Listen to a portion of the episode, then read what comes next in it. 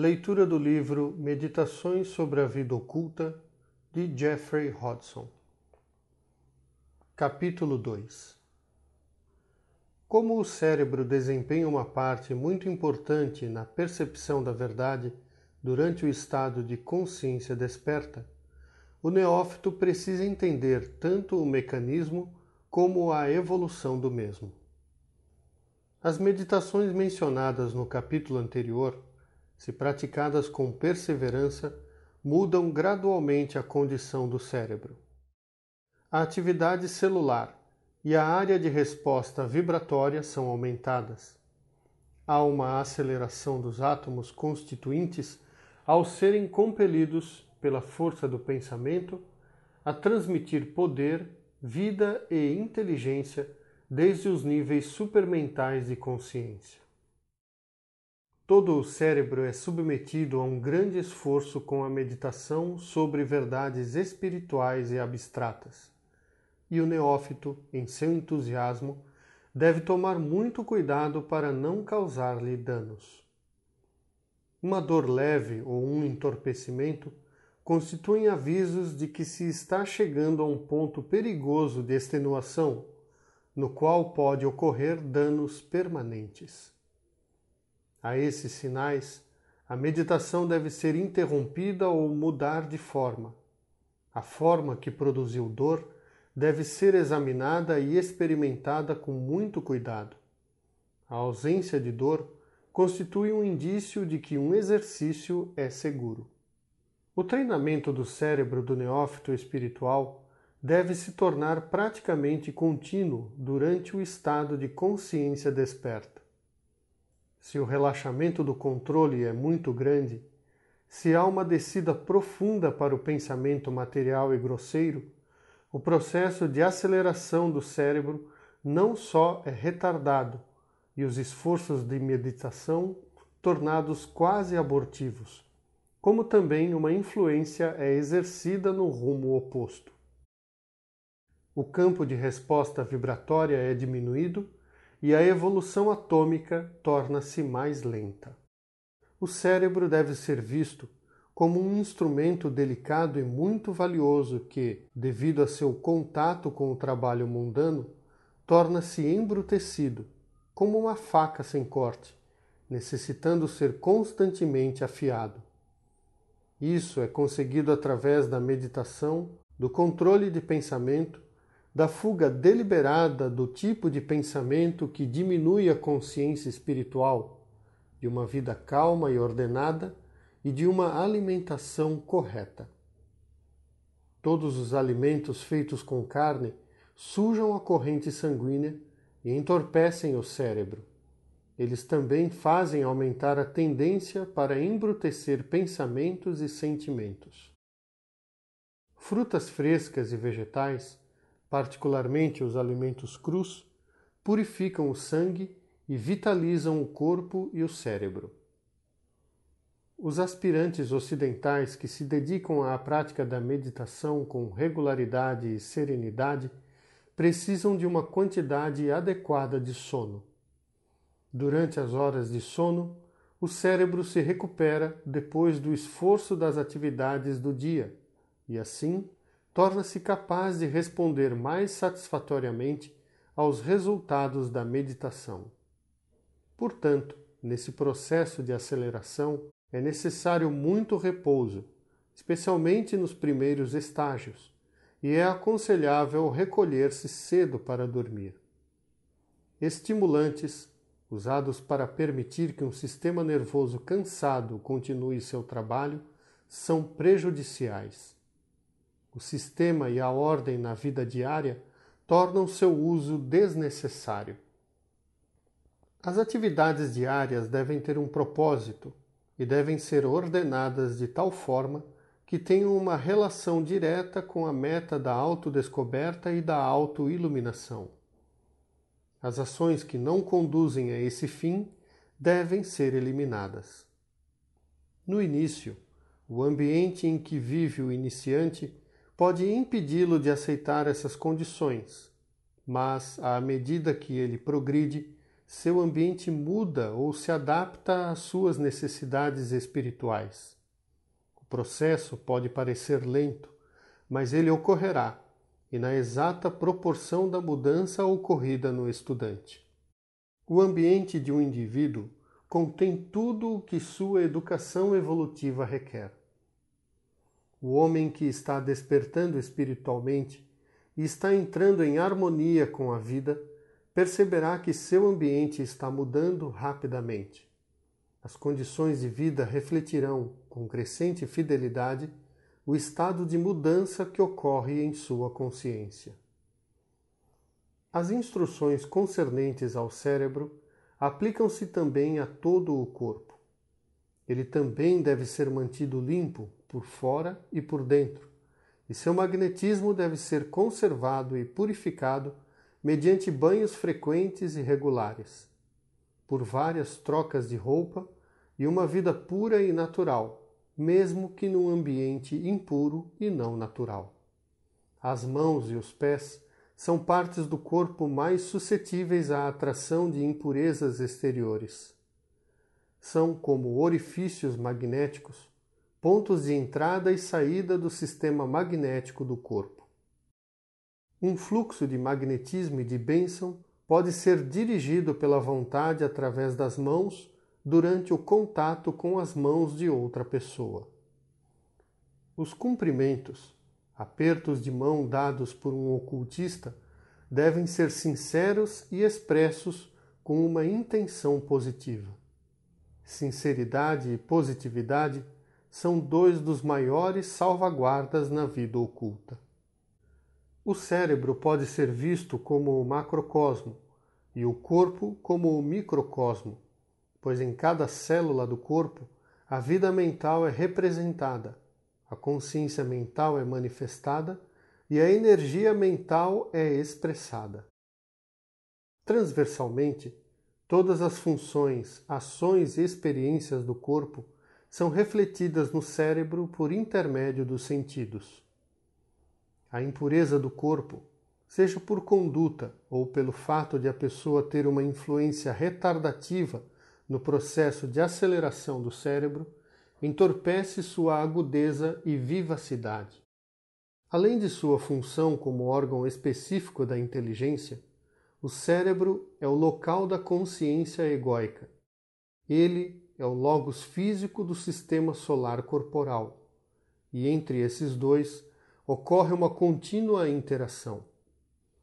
Daí a necessidade de uma escrupulosa atenção quanto à pureza e ao bem-estar corporal.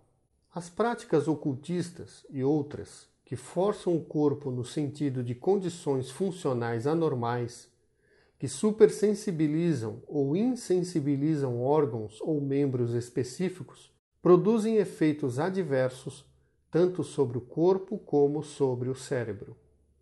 Harmonia, ritmo, tranquilidade, equilíbrio e graça constituem as qualidades nas quais o neófito deve treinar seu corpo. Com o cérebro sensibilizado e o corpo treinado, está aberto o caminho para a descida e a manifestação física da consciência egóica. A luz da compreensão mais alta começa a iluminar a escuridão do intelecto individual.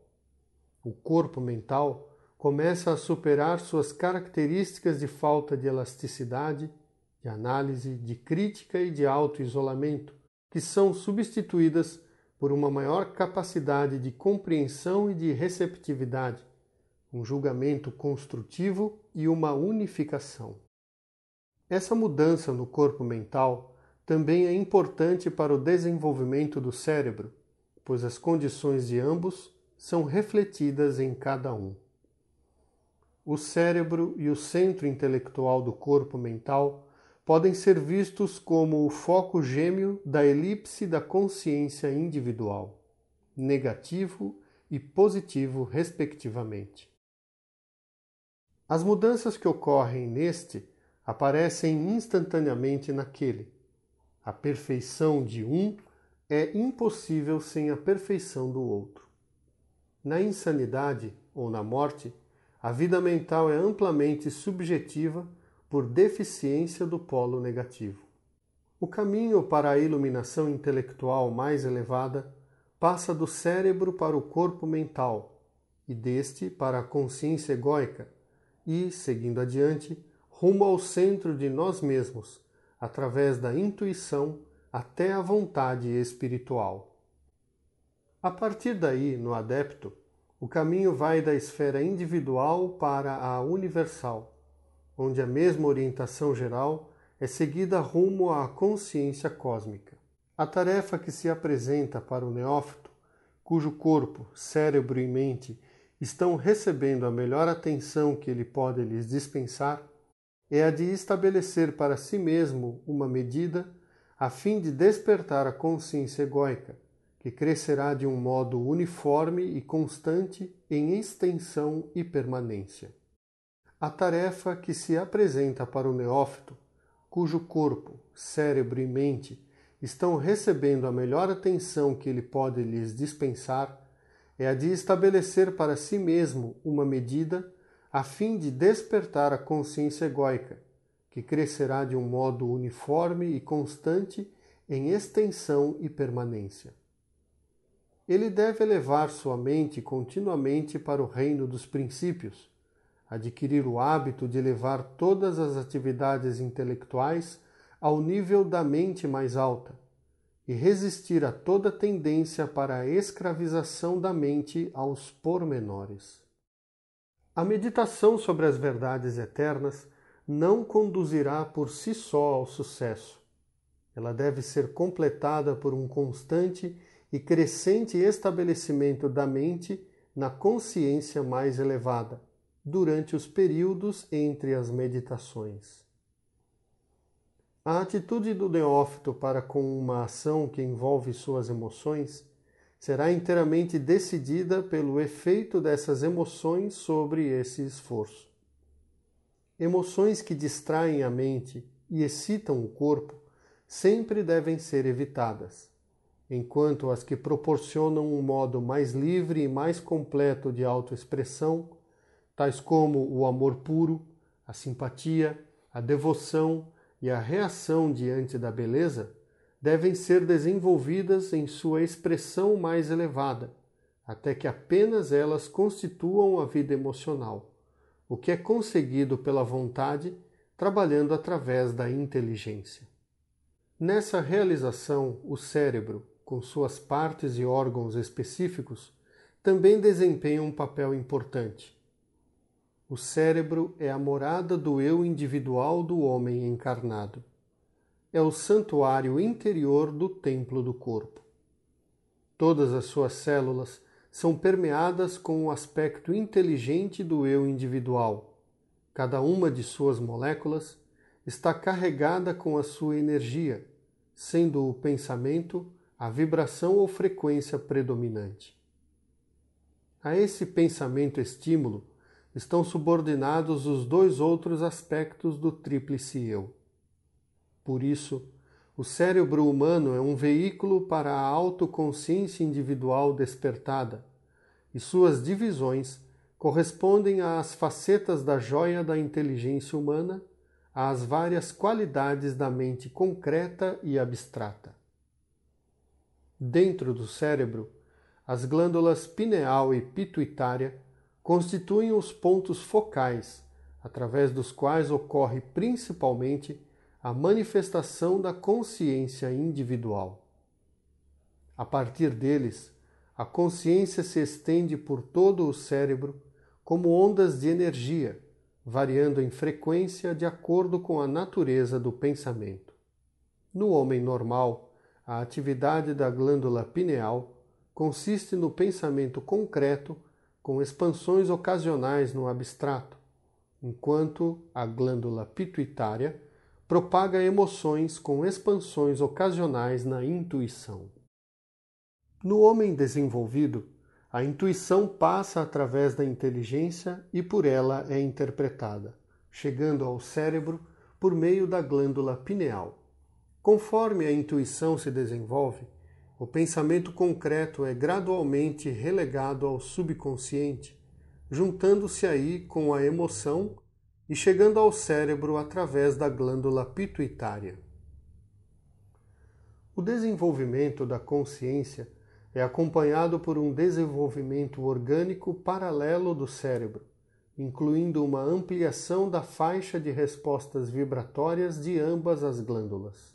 Suas polaridades positiva e negativa tornam-se acentuadas devido ao aumento de suas atividades como receptoras e transmissoras, de modo que se estabelece entre elas uma interação direta, em termos de eletricidade, um campo magnético. O terceiro ventrículo do cérebro está incluído nesse campo, completando a constituição de um mecanismo tripartido para a manifestação do tríplice eu através do cérebro. Uma abertura embrionária etérica na fontanela anterior, preenchida no homem normal com matéria etérica, é gradualmente iluminada pelas radiações dessa máquina craniana. Esse canal, quando aberto, torna possível uma relação nova e direta entre o eu superior e o cérebro, como uma passagem mais curta entre a consciência e o veículo.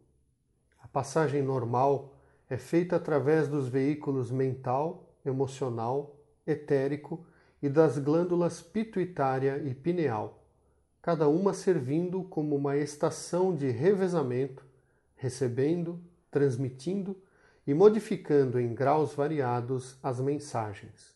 O ego do homem desenvolvido manifesta-se no cérebro e, através dele, via fontanela e terceiro ventrículo.